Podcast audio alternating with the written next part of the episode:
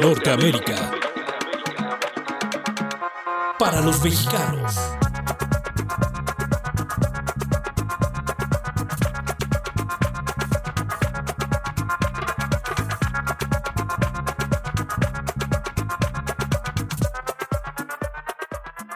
Hoy en Norteamérica para los mexicanos traemos a todos ustedes al séptimo arte en todo su esplendor. Vamos a variar un poco en el viernes de libros y nuestra cultura y les vamos a presentar a una obra moderna y osada. Escocia no es un banco. Es una mezcla de documental y ficción que ganó en el Festival de Guadalajara el premio Hecho en Jalisco 2022. Está fresquito y los directores juegan mucho con el espectador y nos dejan con una gran duda sobre si es real lo que está ocurriendo y es ficción. Un género poco conocido, es más conocido en la comedia, pero para explicarnos todo esto estarán con nosotros en una entrevista que se asoma más a una charla de café. Casi todo el elenco. Desde Tijuana, uno de los directores, Carlos Matsuo, y desde Guadalajara, Cristian Franco. Desde San Diego, a dos actores o protagonistas reales, quién sabe. Ustedes deciden cuando les platiquen y la vean si finalmente este filme es ficción o es realidad. Y pues Rodrigo Aguilar está aquí con nosotros, amante del cine, de la música. Espeleanos un poco. Pues hay un montonal de cosas, lo que dices es real, es ficticio eh, hay un gran dominio con eh, hacia el público, que creo que muy pocas películas tienen como esa osadía de incluirlos a ellos. Y pues música, sobre todo música, música muy buena, música punk, música funk, hay de todo, hay de todo y es una película muy completa. Pues sí, efectivamente, y aquí les vamos a traer mucho de esta película. Yo soy Gardenia Mendoza, los voy a guiar, los voy a llevar de la mano y aquí vamos.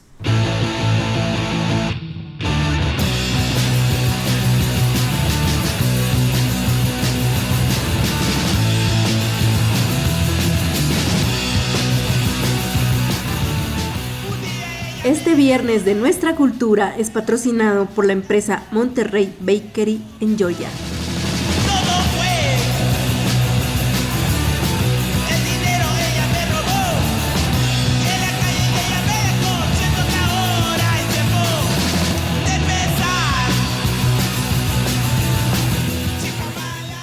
Los Nuevos Maevans fue una agrupación de hardcore punk que surgió por allá en los años 80 en Baja California y ahora en este filme un integrante que también es director quiere reunir a la banda y revivir la resistencia y postura antisistema de la juventud de esos tiempos.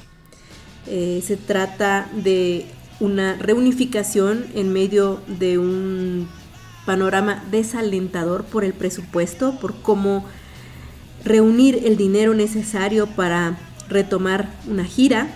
Yo le preguntaba a Carlos Mazzo, previo a esta entrevista, cuántos símbolos hay en esta película. Escocia no es un banco. Y él me decía, pues como buen artista, que lo dejaba a mi interpretación. No me aclaró si yo sobreinterpreté o no, pero vi muchos símbolos del México moderno de la política, de la seguridad, del país surrealista que es México y también realista de los movimientos de rebeldía, de sumisos también, de sindicalismo y hasta de la migración. Y todo ocurre en un mismo escenario en diferentes tiempos. Bueno, hasta la pandemia tenemos por allá y va desde la frontera hasta la Perla Tapatía, pasando por Torreón, por Coahuila, por Medio Oriente, bueno, hasta por allá van a, rebotar los Maevans o los nuevos Maevans. Dicen que todo depende del cristal con que se mire. Si es verdad o es mentira, ustedes van a juzgar. Pero para eso vamos a hablar antes con estos creadores que, por cierto, han tenido muy buena prensa. Los acogió muy bien el Chicago Tribune, el diario El País.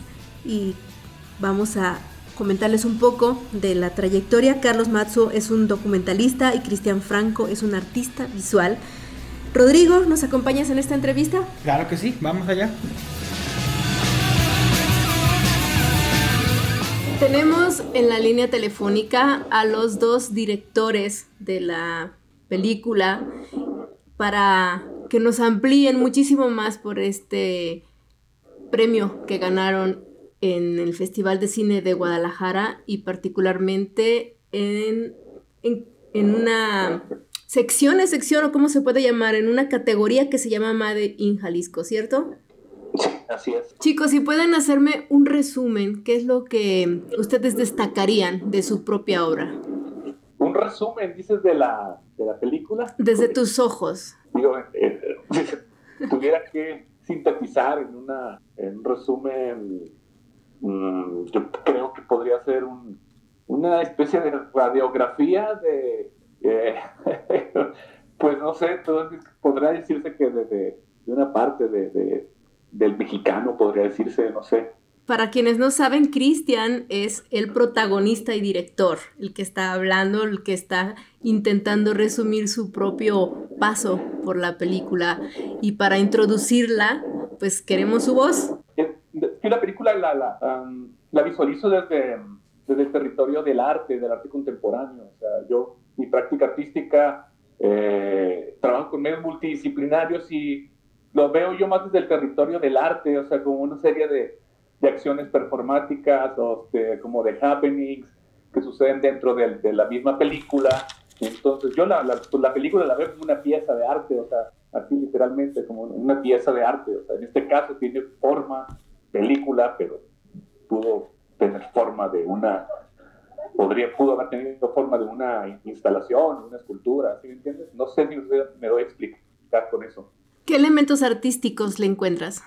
Todos, en el sentido de que em, la, la, película en conjunto con Carlos, este, estuvimos trabajando desde, Carlos desde la parte que él tiene más, eh, podría decirse, experiencia o eh, tiene que ver con documental, eh, y la película está basada en un proyecto de arte que se llama Los Nuevos Maevans, que es un proyecto de performance. Entonces, la película está impregnada de, de códigos, este, de símbolos este, relacionados con, con, con ese proyecto, ¿no? que, que, que, se ven de manera a lo mejor no tan evidente o explícito dentro de la película, pero es un proyecto o sea, que está realmente permeado totalmente por, por ideas eh, relacionadas con el arte el arte contemporáneo. Carlos, director y cámara, ¿qué puedes complementar? Eh, sí, me parece interesante que, eh, o sea, como esta mezcla, o sea, ya viéndolo un poco separado con el tiempo que ha pasado, o sea, yo creo que, que esto que menciona Cristian, él como artista y yo como me siento como un realizador que hace más que nada documental, mm, yo siento que estas, estos happenings, estas cosas que se fueron haciendo en la película como como eh, pensado, en realidad no tenemos como una idea de qué, exactamente iba a ser, pero pues yo me ponía el papel de, de, trabajarlo como si fuera un documental, entonces es como una mezcla entre las dos cosas que mm, crea algo pues diferente, algo que sale de los patrones tradicionales, de cómo se ve una película normal. Entonces creo que eso es lo, lo interesante. Eh, hablando precisamente, bueno, me presento yo acá, Rodrigo, productor. Famoso Rodrigo. Este, hablando un poco de referencia sobre el concepto, este nuevo concepto que, en el que se traslada. Em, basándose en qué experiencia eh, quisiste, Carlos, interpretar o dirigir la película.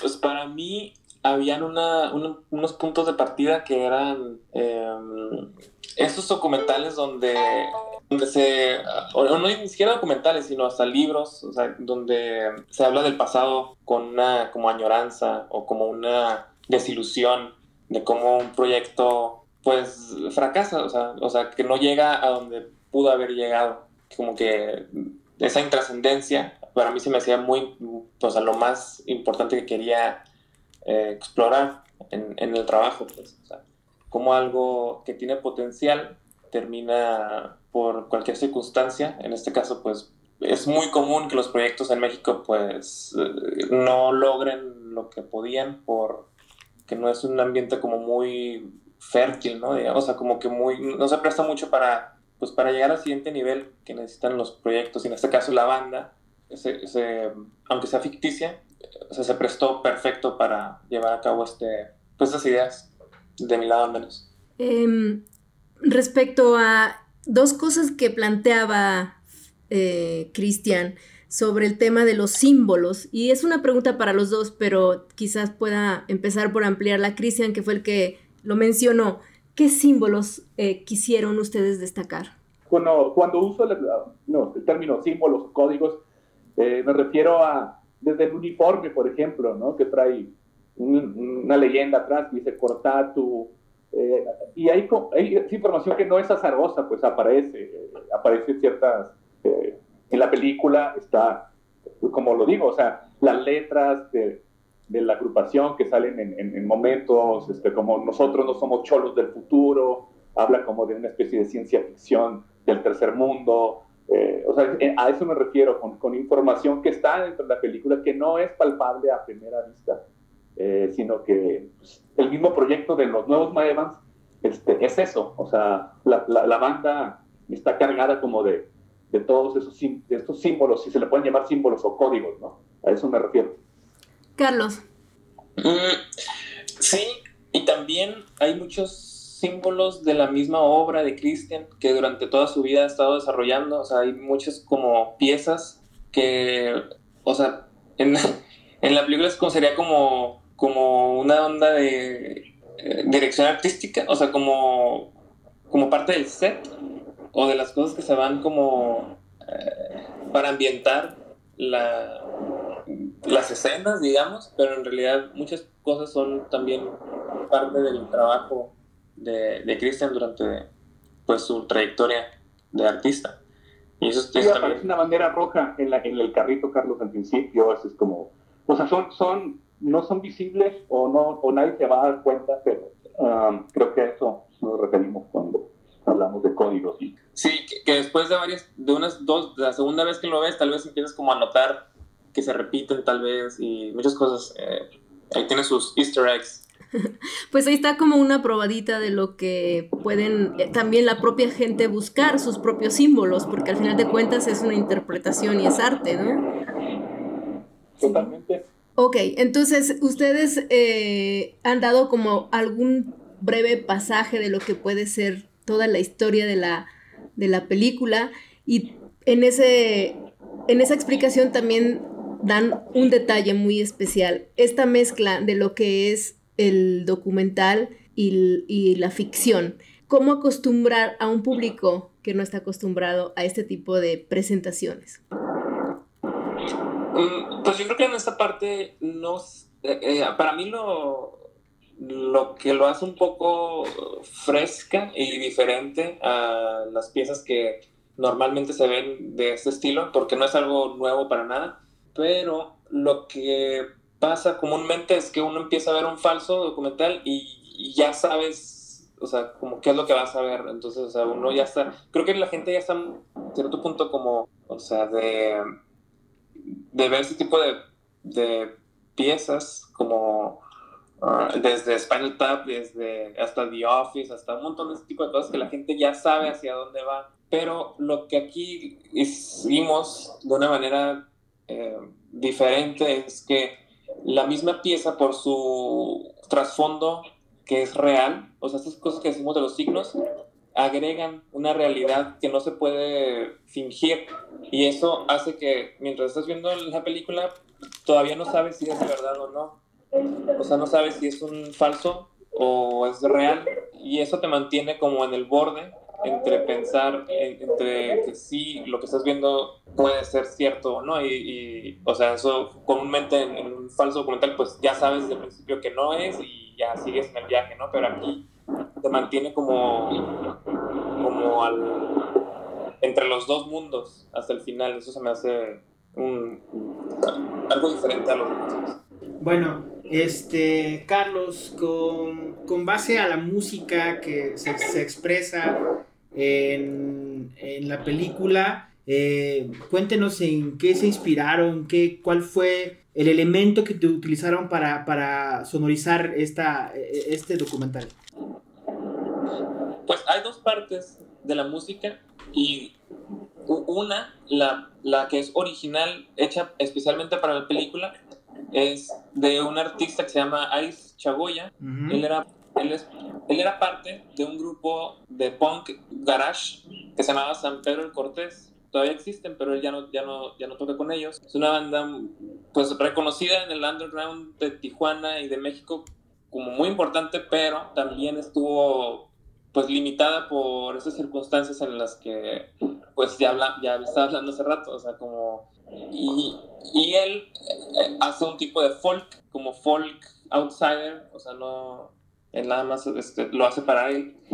Y en esta parte, como por ser amigos, lo invitamos y, por, creo que la música, al ser un folk, contrasta mucho con, la, con el punk que estamos... Eh, que es muy, el contexto de la película, pues, pero eh, la música siendo folk es casi casi lo contrario. Entonces, em, es parte pues del, de todo el mundo, de todo el mundo de la película. Y la otra parte es, pues, es música de los nuevos Maevans, que ya tal vez Cristian pueda contextualizar más. A ver, Cristian, cuéntanos un poquito más de la, la música de los nuevos Maevans. La música es una hablar de la música de los nuevos maestros, de los nuevos maestros prácticamente es como una contradicción. Eh, no sé si ustedes sepan ese dato, pero pues la agrupación sí existió, pero la agrupación lo que hacía era, hacíamos playback. Mm, Entonces nosotros estamos poniendo como en jaque eh, el proyecto de los nuevos maestros, ponía en jaque como los, los, los, rollos de autoría, ¿no? la, autoría del, intelectual. Entonces lo que hacíamos, tenemos, tenemos un playlist y nosotros no podíamos prender canciones, era, era un playlist, era un, era, un show de mímica prácticamente, donde entrábamos en una dinámica o creamos un, una, las circunstancias indicadas para poder como tomarle el pelo a la, a la, gente o al público. Y, pero sí grabamos un disco con un método muy extraño que es, es, la, es la, son, son, algunas melodías que salen ahí en, el, en, el, eh, en la película. Eh, el método para grabar un disco, este, fue muy extraño, a ver, si se entiende lo que les voy a explicar. Nos metimos, eh, contraté un estudio de grabación con un ingeniero y nos metimos todos con audífonos y con los amplificadores con el volumen abajo y grabamos lo que hacíamos en un show en vivo, entre comillas, como que rasgar las guitarras, pero con los amplificadores con el volumen abajo, pero lo que hicimos fue registrar el sonido de lo que creíamos que tocábamos. Entonces quedó, se reveló una parte que estaba oculta de, de podría decirse que de los nuevos mayores. Entonces se generó un disco a partir como de, ese método de grabación que, que, es muy inusual. Quizá nadie lo ha hecho, no sé si hay, alguien haya hecho eso en el, mundo de entrar al estudio a grabar sin escucharnos. Y parte de esas melodías, esas, esas melodías podría decir que es una autoría de nosotros, pero están, pues estamos entrando como en esta situación como del plagio, de, de los poner en jaque los derechos de autor, el, la, cuestionar la, la, posición del artista en cualquiera de sus terrenos, disciplinas, etcétera, etcétera, y eso es un poco lo que hizo los, los nuevos mayores, era eso, como desestabilizar todo el tiempo, era como un juego de, de no, no, no, no, saber dónde el público, como se le volteaban las cosas y no sabía dónde estaba situado, parado.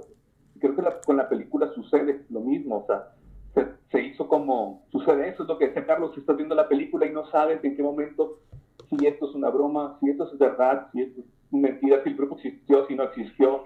O sea, eso creo que es la parte que nos dejó como muy satisfechos. Creo que se pudo lograr como esa, ese traslado desde de, de, la, de la intimidad del performance a llevarlo a, un film, ¿no? Que, creo que por ahí fue. Creo que es un acierto eso, así lo, lo, lo percibo por ahora. Y en este en este camino de la creación, ¿qué tanto trabajo les dio integrar la película? ¿Cómo fue su, pues fue, digo, para, me imagino que para Carlos también, o sea, pues fue pesado, pesado pensar que no íbamos a acabar, pesado que teníamos que hacernos muchos como tiempos, este, eh, averiguar cómo, cómo solucionar un problema eh, que se iba presentando sobre la marcha. Entonces, pero eso es parte también de, o sea, de, de es nuestro trabajo como artistas, tanto del de Carlos y el mío, ¿no? Como, eh, trabajar con medios muy acotados en cuanto a recursos este, y donde entra la parte importante que es la creativa, de cómo resolver un problema. ¿no? Esa parte fue muy eh, gratificante. Carlos y yo estuvimos ahí un momento que sí estuvo muy torcido todo. Este, por un momento ya pensamos que íbamos a, queríamos abortar la misión de hacer la película y, y afortunadamente pues nada, sí, sí pudimos eh, darle seguimiento. No sé, Carlos, ¿qué, qué piensas? Sí, pues es algo a lo que ya estoy un poco acostumbrado, en el sentido de que para hacer las cosas, pues si uno las quiere hacer con el espíritu con el que empezó, eh, es muy raro que tengas como un apoyo que, que, te dé la libertad de poder hacerlo, ¿no? Por ejemplo, cuando empezamos fue en el 2017 y nos tomó como pues cinco años en realidad terminarla, o sea, grabar y terminar, porque le íbamos haciendo, y editando mientras iba grabando.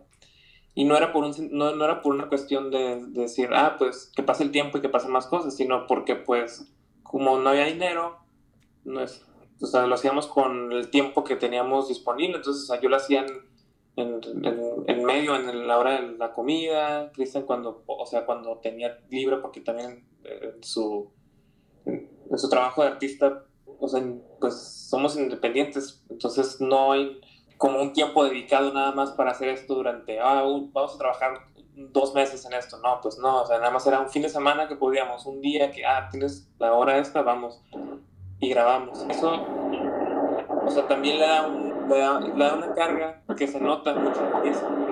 O sea, nosotros sí intentamos, o sea, sí intentamos pedir recursos, o sea, yo eh, llenamos, mandamos convocatorias, a instituciones, a festivales que tienen como Work in Progress, a amigos, en realidad gente que conocíamos, le mandábamos la carpeta y como algún avance, un teaser, y pues si quieren apoyar, o sea, lo mandamos con un fin de que nos apoyaran, pero en realidad nunca tuvimos ningún apoyo. Y no, o sea, tampoco es algo que se recrimine, sino que pues se entiende, o sea, ¿quién va a querer apoyar un, proyecto nada más? Pues así nomás por nomás, ¿no? Entonces, no es algo que ya estamos muy acostumbrados, pero de todas maneras no pierden la esperanza de, intentarlo. Entonces, siempre pues, uno intenta seguir enviando a ver si día se logra, pues, pero siempre con la, con la mentalidad de que seguramente no va a haber Y eso pasó aquí. Entonces, después de que ustedes hicieron esto con su presupuesto y que decidieron enviarla a, este concurso, entiendo que estaban trabajando a contrarreloj para terminarla y poder lograr algo. ¿Cómo fue eso? Sí, ahí fue ya porque lo único que quedaba, pues, eh, como lo habían visto los del Festival de Guadalajara, era hacer un, eh, como finalizarla eh, en corrección de color y hacer el DCP, cosas, el audio, el diseño sonoro no se había hecho, o sea, formalmente, y todo el proceso de postproducción fuera de la edición no estaba hecho bien, o sea, nada más se había, se había hecho para que se visualizara y no, no estuviera tan feo, pero en realidad no estaba profesional. Entonces ahí nos ayudaron eh, amigos y, este, y personas que ya tuvimos que, pues, pues ya hubo todo un proceso de, en un mes tenemos que terminarla, lo que no se ha logrado en un año. Entonces ya, ahí fue como la presión. Trabajan mejor a presión. A ver, Cristian, ¿qué opina? Tenemos que mencionar, eh, mencionar que entra Abraham Ávila como productor, eh, otro colega, amigo nuestro, tanto de Carlos y mío, que de Tijuana. Eh, él entra como en la parte final prácticamente de, de, la película, la película ya prácticamente grabada. Entonces, él también es otra persona que, que es parte del, del, equipo de la película, es una persona súper importante. Y bueno, y toda la bola de personas que salen son, son, son amigos pues, y amigas. Entonces también eso es, la mayoría son amigas y amigos. Eh, yo tengo una pregunta también para ampliar lo que dijiste hace rato, Cristian. Dices que en algún momento se volvió torcido y entonces ya mi mente se puso a imaginar como muchas cosas. Acláranos eso de lo torcido. ¿En qué se torció? Como las donas. No, ¿Se ubican las donas de los torcidos? Sí, exacto. o sea, me refiero que el trabajo en equipo o en colectivo, se podría decir, o en colaboración, pues en algún momento las ideas chocan, o sea, o, no coinciden, ¿no? O Carlos lo quiere tirar hacia un lado, yo hacia otro, y tiene uno que negociar y llegar como a mediar, a eso me refiero, con, la parte torcida, que, pero es que es, lo, es, normal, pues es lo normal dentro de un, de un ejercicio artístico, ¿no? O sea, en algún momento coincidimos los dos con cosas muy, muy así a huevo, esto es, y después, no, esto no es, no, así no, y, tanto viceversa, que Carlos, no, esto puede ser así, y también Carlos me dice, no, tampoco, no, para allá no, bla, bla, bla. Eh, eh, eso, a eso me refiero, pero fue un, eh, pues un espacio para, para, para la discusión, para el diálogo muy positivo, ¿no? Cristian, este, a propósito de lo que nos contabas al principio, que es como un concepto, es como plasmar eh, este, a lo mejor una escultura o a lo mejor una pintura, eh, solamente que esta vez quedó como en el sentido de, película, de documental, de este, en, un, formato em, pues de video. Cuéntanos, eh, armar el guion, ¿cómo, qué, tan complicado fue, qué tan em, difícil fue? Creo que estaba yo leyendo que con Abraham Ávila precisamente este, hiciste este guion. Cuéntanos cómo sucedió ahí la lluvia de ideas y, encontrarle ese sentido, precisamente en contexto a esto que dices que se torcía. La película es, es, como una mutación, o sea, en, todos los sentidos. O sea, eh, no existió un guion como tal, al final tuvimos que tener, meter el concepto de guion, porque sí, sí hay una especie de guion, pero en realidad fue muy, muy anárquico el proceso, o sea, fue fue mucho de intuición, fue mucho de, tacto, eh, fue mucho de improvisación. Entonces teníamos un esquema, Carlos y yo al inicio, luego ese esquema lo destruimos y dijimos, no, tenemos que darle la madre a lo que habíamos pensado al principio, el primer planteamiento, hay que dirigirlo hacia acá, hacia allá, bla, bla, bla. Prácticamente se hicieron dos películas, tenemos muchísimo material, que fuera muchas cosas que, que nos dábamos la absoluta libertad y eso es súper bonito porque podríamos decir, pues hay que grabar esto y eso, y eso, ¿qué tiene que ver con la película? No, no hay pedo, hay que grabarlo. O sea, eso fue muy, muy, muy interesante como proceso. Y, y el guion, eso es una, es una construcción este, súper libre, o sea, en el que también participó Carlos, y en realidad todos participamos, este, Carlos y yo como en todo, en todo, como dos está revuelto, pero el cine te pide como poner estas etiquetas, ¿no? Es algo que, algo que discutimos también nosotros al final, como, como hay, hay, una parte del cine que es como más cuadrada, pues como más cuadrada para entrar en los estándares de lo que es el cine y, y, y, bueno, pues no, no, podemos como describir eso en, una ficha técnica de la película, así como el guion fue anárquico y fue una cosa como improvisada, pues no. Mexican Way, el camino, el estilo como en, en, una especie de broma, medio en broma, medio en serio, como un Mexican Way, un camino mexicano, un estilo como si se pudiera definir, dices tú. Sí, como... Fue, como, una, fue como una chicanada. Ándale, sí. Exacto. Ah, ya. Una chicanada, ¿no? ¿Mexicanada o chicanada? A ver, decídanse. Sí, fue una... Sí, es que era una, fue una chicanada porque resolvíamos muchas cosas que no están... O sea, cuando trabajas así, pues surgen caminos y cosas que uno no se esperaba, pues. Entonces, o sea, la, el secreto, bueno, al menos de cómo lo hicimos, fue eh, eh, entre Cristian y yo armábamos algo una noche, o sea, como nos veíamos y hacíamos muchos what así como muchos, ¿qué tal si hacemos esto? ¿Qué tal si hacemos esto? Y llevábamos la, eh, esa, esa ese planteamiento lo llevamos a otro nivel y uno le subía del tono, ¿no? Así como, ah, ¿qué tal si invitamos a él y hacemos esto? Ah, pero ¿qué tal si también hacemos, ¿y qué tal si mejor, o sea, hace esta cosa diferente y así? Entonces, así era como llevábamos todo a ese, a esa, a ese nivel y luego el día siguiente o los días siguientes, o sea, yo apuntaba todo eso y luego nos veíamos ya más sobrios, o sea, que ya con más, como con más actitud de trabajo real y ya decimos que, ¿qué de esto se puede lograr eh, con, o sea, ya hablando en serio, pues. Entonces ya ahí tratábamos de hacerlo realidad. Y yo trabajando con una estructura de, de docu, yo no, sé, yo, no, yo no hacía guion, yo lo que hacía era una escaleta. Hablando de sobrios, ¿cómo, ¿cómo está eso de sobrios? Acláranos ahí el concepto, nos la duda. Pues, o sea, Ah, o sea, nos veíamos mucho. Cervezas de por medio. Ah, ok, sí, sí, sí. Ah, sí, porque casi siempre en los procesos creativos hay, hay eh, unas copas de por medio para poder tener esa lluvia de ideas necesaria. Entonces, ¿las subo? ¿Las subo de por medio? Sí, claro, pues en estas primeras, ahí es donde salió lo mejor, pues. Claro.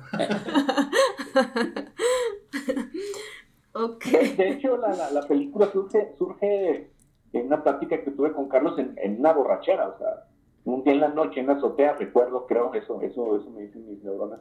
Eh, coincidimos en una plática de algo que quería hacer Carlos, algo que quería hacer yo, y dijimos, ¿por qué no lo hacemos juntos? Entonces, pero fue así como esas cosas tan eh, hermosas que te proporcionan las, las noches de realidad.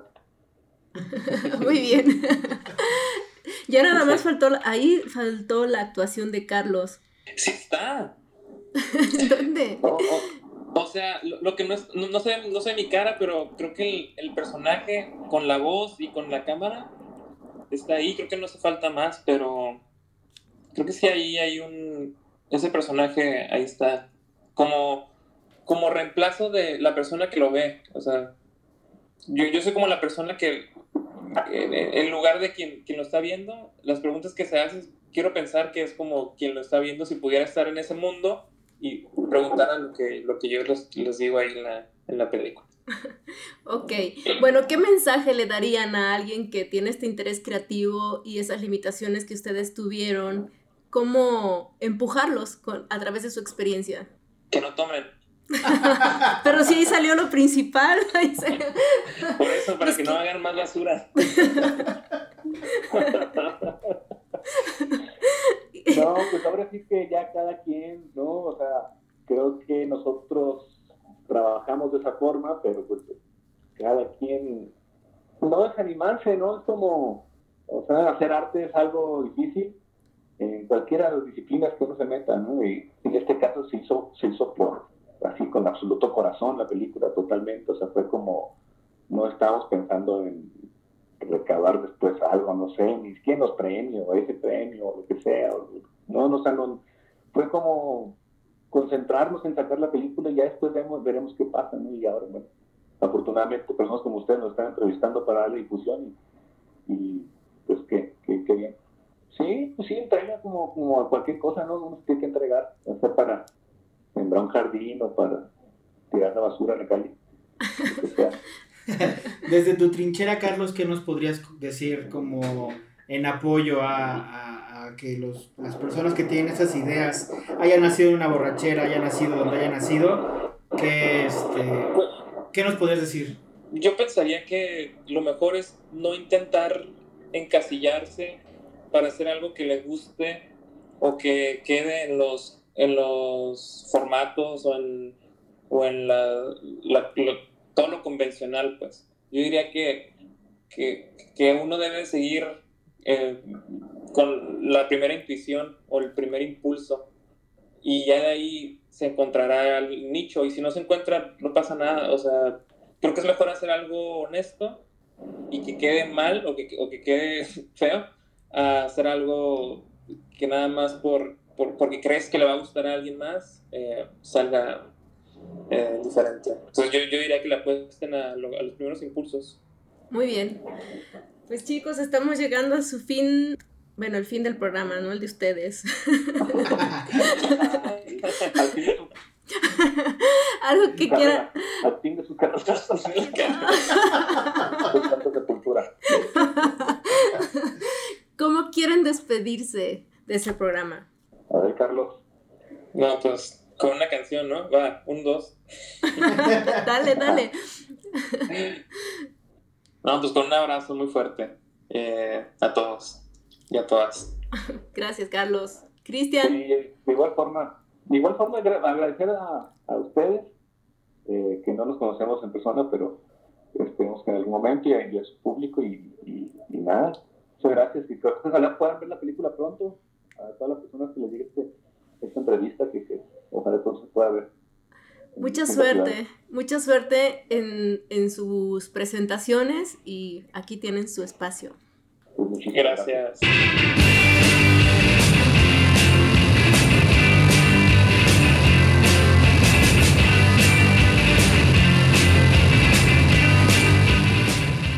Si están de antojo de pan o buena pastelería, llamen a Jorge Cortés y familia en Georgia. Tienen un evento social Los mejores pasteles están en Monterrey Bakery y no duden en marcarles al 404-454-3079, 404-454-3079 Monterrey Bakery.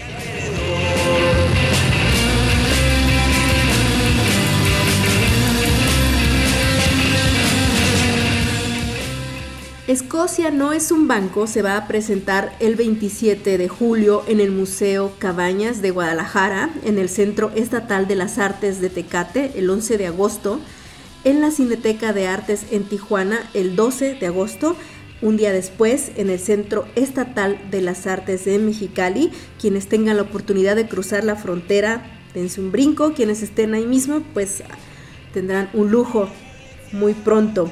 El 2 de septiembre va a haber un festival conocido como el Festival Ambulante en el Centro de Cultura Faro Cosmos de la Ciudad de México en la delegación o municipio, como se le conoce ahora, Miguel Hidalgo. Pero antes de esto, vamos a intrigarlos un poco más. Aquí tenemos a Memo Navajas, que es uno de los miembros de los Maevans, y también a Julián González, que en la película aparecen más escépticos que Cristian, aunque cualquiera puede ser en las condiciones frente a Cristian pues más escéptico porque él es el miembro de la banda más entusiasta que por mucho nos puede decir que en la vida se puede perder todo menos la esperanza. En la línea telefónica tenemos también a Julián González y Memo o Memo Navajas o Guillermo Estrada, como se acomoden mejor a llamarlo, que a él le da lo mismo. Bienvenidos, chicos. Hola, buenas. Hola, buenas tardes. ¿Cómo sintieron esta participación en la cual mitad es ficción, mitad es verdad en sus vidas? ¿Qué lecciones les dejó? Bueno, eh, buenas, gracias por, por, la entrevista, por el espacio, Gardenia. Acá Julián al, habla. Eh, pues, ¿qué, ¿qué experiencias?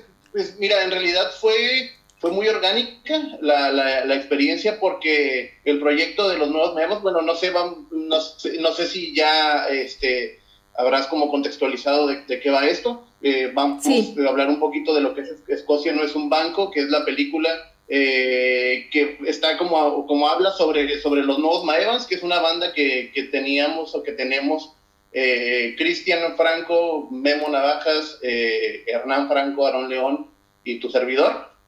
Y bueno, esta banda, la película va un poco, gira en, torno a, la reunión de, esta banda punk de, culto que nos inventamos, eh, es una banda que nosotros inventamos. Entonces, el, concepto de los nuevos Maestros siempre fue un concepto como, como de improvisación, nunca fue algo planeado.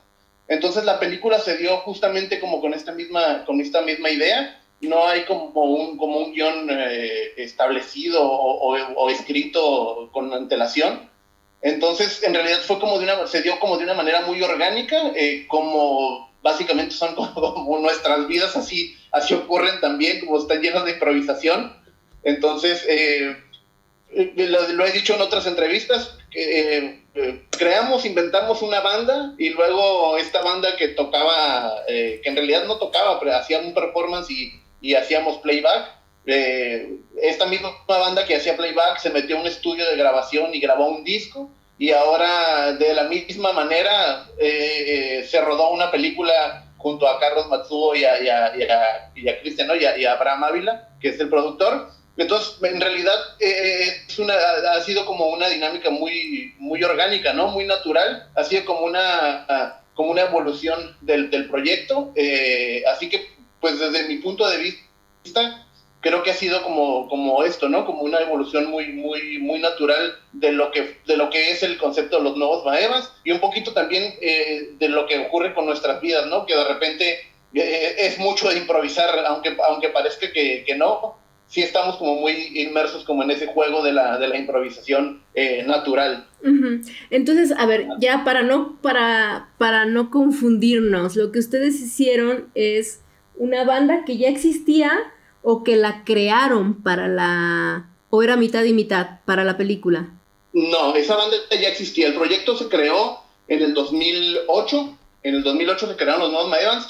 El, el, el, concepto en realidad de, de, hacer playback venía desde antes del, del 2008 con Cristian es, es, mi primo, mi primo hermano. Entonces Cristian y, y, Hernán, que es tu hermano, mis, dos primos, empezamos con este juego como del, del playback eh, grabado, ¿no? Eh, lo, lo, iniciamos con estas cámaras eh, eh High 8 y con estas webcams que, que, de repente empezaron como a tener el boom como a, a, a mediados del, del 2000 o principios de los 2000 y con esto jugábamos nosotros, ¿no? Después esto, en, en, un, en un, una ocasión, decidimos llevarlo a un escenario, ¿no? Esto que nos grabábamos nosotros haciendo una, un, un playback, eh, optamos por llevarlo a, a, a, un escenario y fue como creamos a los nuevos Mayans, ¿no? Eh, invitamos a, a, nuestros amigos y creamos el, el, concepto de los nuevos Mayans y la primera vez que lo hicimos fue en, en enero del 2008 que creamos el concepto de los nuevos Mayans, ¿no? Uh -huh. Y de ahí en adelante creamos el Festival Doña Pancha, que era un festival en donde nosotros éramos los, los, los headliners, la, la cabeza de, de, del, del, cartel. Eh, el concepto siempre fue de los nuevos Mayans, siempre fue como una super banda, ¿no? Una banda como de culto. Eh, éramos nosotros como los que cerraban y, lo, y la gente y los importantes pues del, del, del cartel. Y, y a raíz de eso, eso ocurrió, eso lo llevamos, lo tuvimos esa acción como yo creo que por alrededor de siete años más o menos, si no es que un poquito más, y después lo dejamos de hacer porque por, por cuestiones, por lo que te digo, ¿no? Por cuestiones de evolución natural, eh, el proyecto se fue como quedando ahí, fueron haciendo nuevos proyectos y nuevas cosas, y nos enfocamos en otras, en otras cuestiones como el Doña Pancha Fest, que, era un, un, un que fue un festival que también se dio o que nació a raíz de los nuevos Maevas, y el, el, el, proyecto que ahora tiene Memo, que es Rancho Shampoo, ¿no? Que también es como un hijo de los nuevos Maedmans, pues, ¿no? Es así como una evolución natural de, de, las cosas. Entonces, la película Escocia no es un banco, es, es narra la historia de Christian, Christian Maevan, que intenta tener una reunión, eh, eh, hacer que los nuevos Maevans nos reunamos de nuevo, ¿no? Sí. Tener una, unas fechas y unas filas. Y en el fondo también está narrando lo que yo entiendo o sobreentiendo, es es todas estas dificultades que tienen como músicos, más allá pues del glamour y de los famosos que se conoce, pues como las bandas que quieren hacer propuestas que se salen de lo tradicional o, de, o del tanto musicalmente como eh, promocionalmente, ¿no? Sí, digo, eh, eh, fue, te digo, el, el, la cosa es que por el, concepto de los, de los nuevos Maevan siempre fue eh, eh, uno, uno, así, lo así lo veo yo y, y creo que la mayoría de, de, de, los miembros de la banda fue como, como generar un homenaje o como crear un homenaje a las bandas de punk mexicanas de culto, ¿no? De repente el punk mexicano eh, eh, está, es, es, marginado y está escuchado por cierto sector de la población nada más, entonces no tiene como el apoyo o, o la difusión que, que tienen otro, otros géneros musicales en México, ¿no? De hecho, el punk mexicano es, está catalogado como un punk de culto en, en países como Japón o, o, o, Latinoamérica, ¿no? Centroamérica. Entonces lo que nosotros hicimos fue eso, ¿no? Crearle como, como darle como este homenaje a, a, a esas bandas y, y, y, hacer como esta puesta en escena de, de canciones que, que, que, para nosotros marcaron parte de nuestra adolescencia y que jugaban como con lo que nosotros escuchábamos y de, y de alguna manera sí, sí era como nuestros pensares y nuestros sentires, ¿no? Lo que, lo que las canciones eh, reflejaban. Y, y, eso era, era, eso es como el concepto de los nuevos Mayans, y la, y la película va, va por ahí, pues, ¿no? Uh -huh. tiene como esta esencia punk, la esencia del hazlo tú mismo, y del, y del homenajear a estas bandas de, de punk mexicanas que, que, que, a lo mejor no tienen el reconocimiento y que, y que a lo mejor tampoco buscan ese reconocimiento, pero que nosotros de alguna manera los, se, los, se, los, se los queremos dar, pues, ¿no? Uh -huh. Pues el, el concepto mismo del punk no busca ese reconocimiento, y al mismo tiempo claro. está... ¿no? Oye, sí, exacto. y, y en el futuro, ¿cómo se ven ustedes después de, pues, de este intento de reunificación real o en ficción? ¿Qué, qué sigue para el, el, punk? ¿Tiene vida todavía? ¿Siguen ustedes como Maevans? ¿Qué pasará? Eh, hola, eh, soy, habla ahora Memo. Eh, pues nada, siempre tenemos el lema ese que el punk apesta hasta que se muere, ¿no? Entonces, ese es como un lema ahí que, pues digo, al final de cuentas, como mencionaba Julián, es este, una evolución natural de que, pues claro que nos gustaría retomarlo, este, a lo mejor, ¿no? Por esta nostalgia que, aunque es ficción, sí como que, bueno, en mi caso a mí sí me gustaría en algún momento tocar, pero o, volver a hacer este acto performático, o volver a estar con los homies, este, en este caso pues tengo la oportunidad de estar ahorita con, con mi carnal también, bueno, amigo, carnal, Julián, que está aquí, de la casualidad que, que, nos juntamos, entonces como que todos esos eh, eventos inesperados que incluso suceden ahorita mismo en la plática de que eh, no sabías que iba a estar, pero pues sí. pero apareciste ahí. ah, entonces este, es, lo mismo que sucede con lo de la banda de los, de los Maevas, que pues claro, podría suceder eh, Cristian en su ficción, pero en su realidad, claro que quisiera que sucediera. Esperemos que sí, tal vez no suceda por muchas cuestiones, pero este, estamos al, al a, como decía Julián en un principio, al, a los momentos de improvisación, de, incluso de nuestras vidas, que estamos abiertos a que suceda lo que tenga que suceder. Y, además tienen una serie de proyectos artísticos paralelos. Cuéntenos un poquito de ellos. Sí, pues prácticamente digo, yo desde que lo he visto, eh, como vi a Julián, a Cristian, a Hernán, a ellos los conozco desde a partir del 2000, pues, eh, aproximadamente, si no es que antes. Empiezo a ver como todas estas cosas que hacían, como estas, este, incluso radionovelas ficticias de esta ciudad donde vivimos en Tecate, que es una, eh, o vivíamos en esta ciudad de Tecate, que es un pueblo muy pequeño, en el que hay muchas, muy pocas cosas que hacer, entonces pues te inventabas cosas, este, en este caso las radionovelas, eh, incluso los, los este, videos estos de Pongo, eh, que a mí me tocó ver después, ¿no? a, Julián, Cristian y Hernán actuando, haciendo sus, sus cosas, ¿no? Entonces este, surgen, eh, pues no sé, a partir de Cristian, creo yo lo he visto que una forma que trabaja es como crear como, eh, proyectos paralelos incluso a su, a, su entorno y su, eh, no sé, producción artística, ¿no? en un momento yo entro a conocer a, a, Cristian, a Julián y a, a Hernán y pues me encuentro con un mundo muy raro que no estoy como acostumbrado, pero me voy acoplando y pues junto con ellos voy creciendo y crecen estos otros proyectos, como decía Julián, que es el Doña Pancha, que es este, los nuevos Maevas, pero incluso hay otra parte que es la de eh, Ram que es un personaje también de ficción, que viaja al cosmos, que eh, tiene contacto con el underground, con los espíritus, y es de esa parte que, que yo como Memo... Eh, creo este personaje, entonces hay como varias cosas que van ligadas a este, no sé, no sé cómo se puede decir, a esta eh, masa de ideas que, que las, no sé, que las unimos, que las juntamos, y aparte, pues también Julián se crea otras, este, otros proyectos también, no sé si tan direct, relacionados tan directamente con lo de Cristian, pero pues sí van de la mano todos, pues somos camaradas carnales, y pues nos echamos la mano uno con otro, ¿no? Esa es, la gran lo chido de todos, pero lo que realmente creo que nos une eh, como proyecto artístico y performático, eh, que es lo que más nos late, es lo de los nuevos mayas. Ajá, ok. Entonces, este, este personaje de Rancho Champú, él eh, es un performance, como una actuación, una presentación tipo teatro. Sí, es, es, es, un personaje de ficción, es un alter ego que es capaz de viajar al cosmos, al under, al, no, como en los estados espirituales y de la mente, este, pues es como una especie de, no sé, siempre digo que es un alien indígena, es un nativo americano, un nativo eh, eh, indígena de la zona norte de Baja California, pero también de Estados Unidos. Pues hay una mezcla y todo una, eh, un concepto alrededor de este personaje de ficción eh, en el que pues ahí creo, te digo, una serie de, ideas que van, eh, no sé, que se desarrollan a partir de una maestría que, que estudio aquí en UCSD en San Diego, este, es sobre el alienígenismo, cómo los conceptos contrarios, alien e indigenismo, pueden como convivir este, eh, en un solo, no sé, concepto a través de ese personaje de ficción. Entonces, este, pues sí, es todo también otra, otra fumada.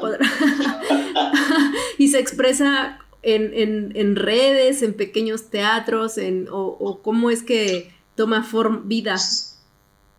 Sí, toma forma a partir de, pues ya llevamos, es, es, también una onda ahora sí también que tiene que ver con música, ¿no? Es también experimentación, es a partir también del 2008, 2009 que surge este, este proyecto que es, este, eh, te digo, es, es, una onda de ficción, pero tiene que ver con, con música. Eh, llevamos cinco, ¿sí, no? cinco álbums eh, hechos. El Apache Mudo se llama el primero, este, El vuelo del golondrino es el 2013, es el segundo. 2015 es detrás del, no, eh, eh, Alberca de Lava, 2018 detrás del Cosmos y ahora este año estamos sacar, por sacar el quinto disco que va a ser un vinil que se llama Aliendigenismo, haciendo referencia a toda esta evolución eh, de ideas, de formas terrenales, conceptos, cosmos y todas estas, eh, pues no sé, variantes que hay dentro de nuestras vidas, ¿no? en las cuales también participa Julián, Cristian está involucrado, este, otros amigos de Mexicali, entonces es como un intercambio de, de ideas, de música, de performance, de, de, todo lo que te puedas imaginar dentro del arte, así, ¿no? Ya, es, es okay. más como por ahí. Bueno, pues muy, muy completo al final de cuentas, tiene, el arte tiene muchas expresiones y, y deriva una idea de, hacia otra. Y pues aquí tenemos a estos chicos creadores, actores y músicos y bueno, y lo que se vaya sumando. Gracias chicos por esta breve entrevista. Eh, estamos en comunicación y les deseo mucho éxito en la presentación. ¿Van a venir a la Ciudad de México?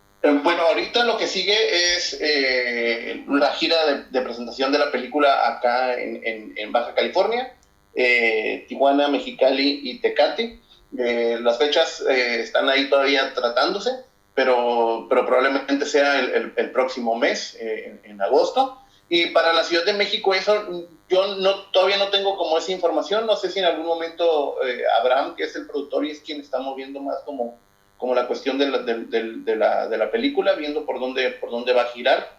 Eh, nos vaya a comentar algo. Seguramente, seguramente va a haber presentaciones en Ciudad de México. Eh, así que pues estén pendientes en las redes sociales de, de los nuevos Maemans o de Escocia no es un banco. ¿no? Muy bien. Gracias, que tengan muy buena tarde. Gracias. Igualmente, gracias por, por tu tiempo. Hasta luego, chao.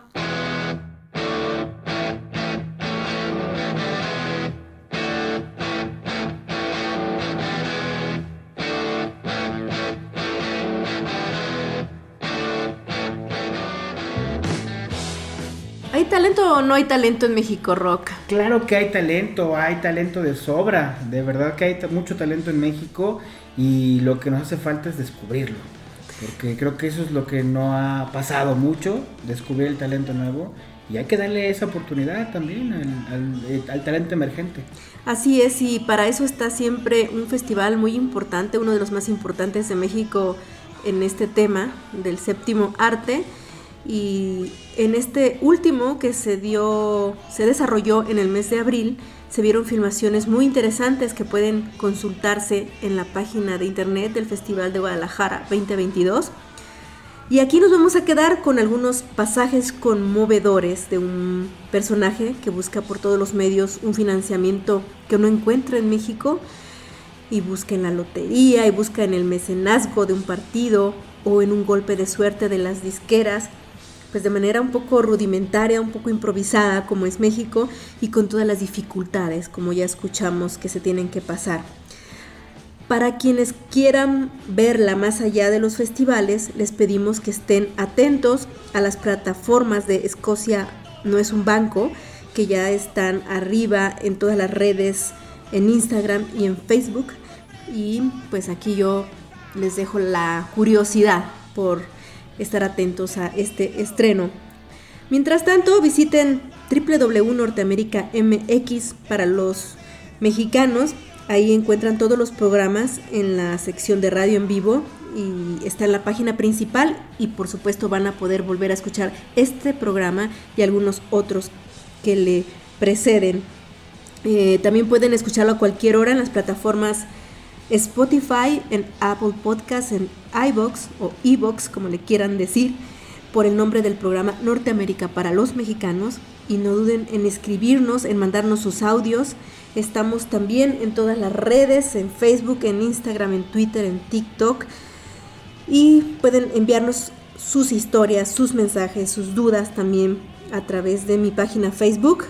En nuestro teléfono, un WhatsAppazo 56 25 52 67 70 56 25 52 67 70.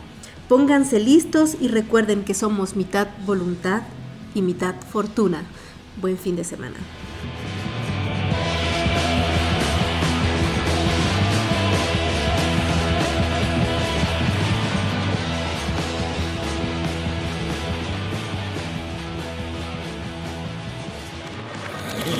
Norteamérica. Para los mexicanos.